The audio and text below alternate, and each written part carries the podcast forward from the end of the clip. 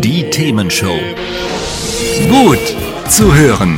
Gegen Langeweile. Herzlich willkommen beim Themenshow Podcast. Habt ihr uns schon abonniert? Wenn nicht, wird's Zeit. Ihr findet unseren Podcast auf podcast.themen-show.de. Und jetzt viel Spaß mit unserem heutigen Thema, das direkt aus unserer Radioshow stammt. Naja, wir sind ja immer noch bei den Nachrichten, die wir so ein bisschen vergessen haben. nichts mitbekommt und, und trotzdem wichtig wäre, ne? Ja, muss man mal Luft holen hier, tut mir leid, Allergie und so, ne? Also, das nächste Thema ist ein Thema für alle die von uns, die sich damit beschäftigen, ein neues Auto kaufen zu wollen.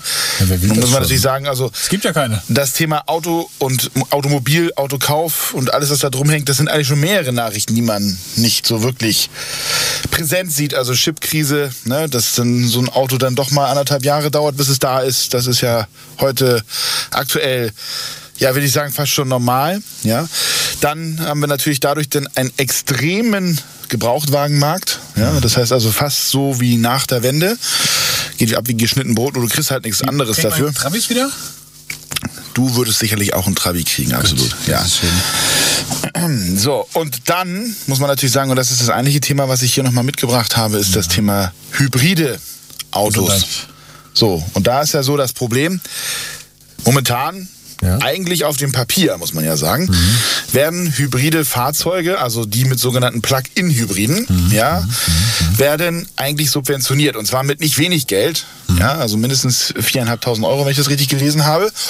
Und diese Subventionierung soll gemäß Koalitionsvertrag Ende 2022 auslaufen. So. Das Problem an der Stelle ist allerdings, dass diese Finanzierung oder diese Subventionierung von diesen hybriden Fahrzeugen an der Stelle nicht an dem Kaufdatum, sondern an dem Auslieferdatum gekoppelt ist.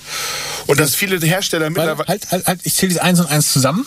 Ja, ja. Ich bestelle jetzt, in anderthalb Jahren, wenn ich das Auto bekomme, reiche ich meinen Förderantrag ein und die sagen, Na, dann brauchst du gar nicht mehr einreichen, weil es eh zu, bei- vorbei. ja, ne? ich würde das, ich würd das ja noch machen, weil ich ja denken würde, naiverweise, das geht noch. Genau, weil das Problem an der Stelle ist nicht, dass der Kauf, äh, dass das Kaufdatum entscheidend für diese Förderung ist, sondern der Ausliefertermin, genau wie du sagst. Und das ist halt dann an der Stelle jetzt schon das Problem, weil viele Hersteller ja mindestens ein Jahr, wenn nicht sogar länger Wartezeiten ausrufen, gerade für hybride Fahrzeuge.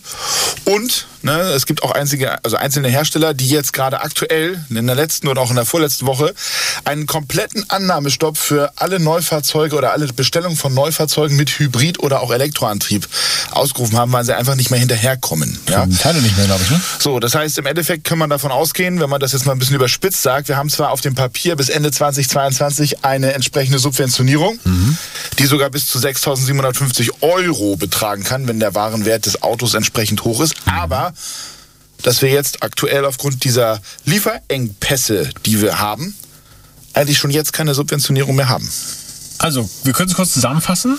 Was kaum einer weiß, Hybridfahrzeuge nicht mehr subventioniert, kann man sich noch kaufen, aber äh, meistens gar nicht rechtzeitig bekommen. Genau. Äh, doofe Situation, Ja, das Bundeswirtschaftsministerium, also auch unter Herrn Habeck, sagt natürlich ganz klar, sie wollen weg von diesem hybriden Subventionierungsmodell, weil sie lieber auf bessere Subvention, also bessere ja, CO2-Bilanzen, weil ein hybrider Pkw hat ja immer noch Verbrennungsmotor in irgendeiner Art und Weise dabei. Und dann wollen sie lieber diese äh, Dinge subventionieren, die wirklich den Klimawandel besser unterstützen. Ja, und jetzt muss man natürlich dazu sagen, äh, beispielsweise die FDP sagt, naja, das ist ja super, aber besser ein Hybriden als gar kein Elektroanteil im Motor. Und ne? ich hätte es nicht gedacht, dass ich äh, mit der FDP in einem Autothema mal übereinstimmen würde, Ja. aber ganz ehrlich, äh, finde ich an der Stelle auch. Denn äh, für viele spricht ja was gegen das Elektroauto, das reine, das man subventioniert kriegen könnte. Aber den Plug-in-Hybriden, der ist dann vielleicht doch nochmal interessant, wenn er einen Ticken günstiger ist. Naja, ich muss dazu sagen, ich fahre ja nun auch beruflich viel auf Autobahnen in Deutschland umher. Also die Infrastrukturdichte von Elektrozapfsäulen ist größer geworden, das kann man schon sagen.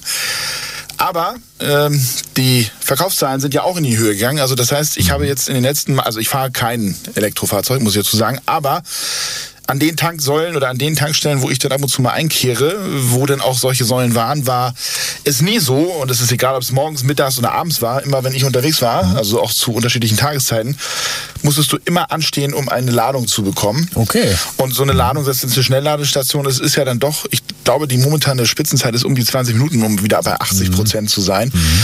Das heißt, du musst dann sozusagen deine 20 Minuten einplanen plus die Wartezeit, die du dann hast. Also dann hast du dann, wenn du Pech hast, wirklich ein, zwei vor dir und dann musst du da mal eine Stunde warten. Ne? So, und da ist natürlich so ein Hybridfahrzeug durchaus nochmal eine andere Nummer. Also gerade im Stadtverkehr wird es dann eher elektrisch fahren.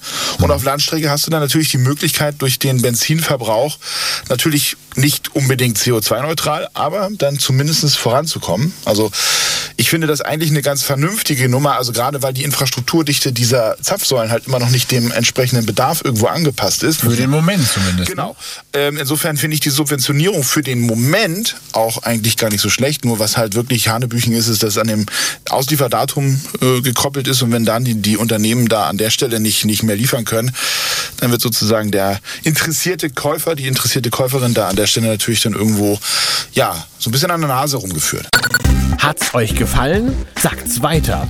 Habt ihr Feedback? Sagt es uns. Studio at themen-show.de oder per WhatsApp 040 52 11 01 52.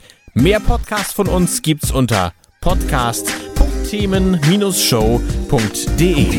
Themenshow.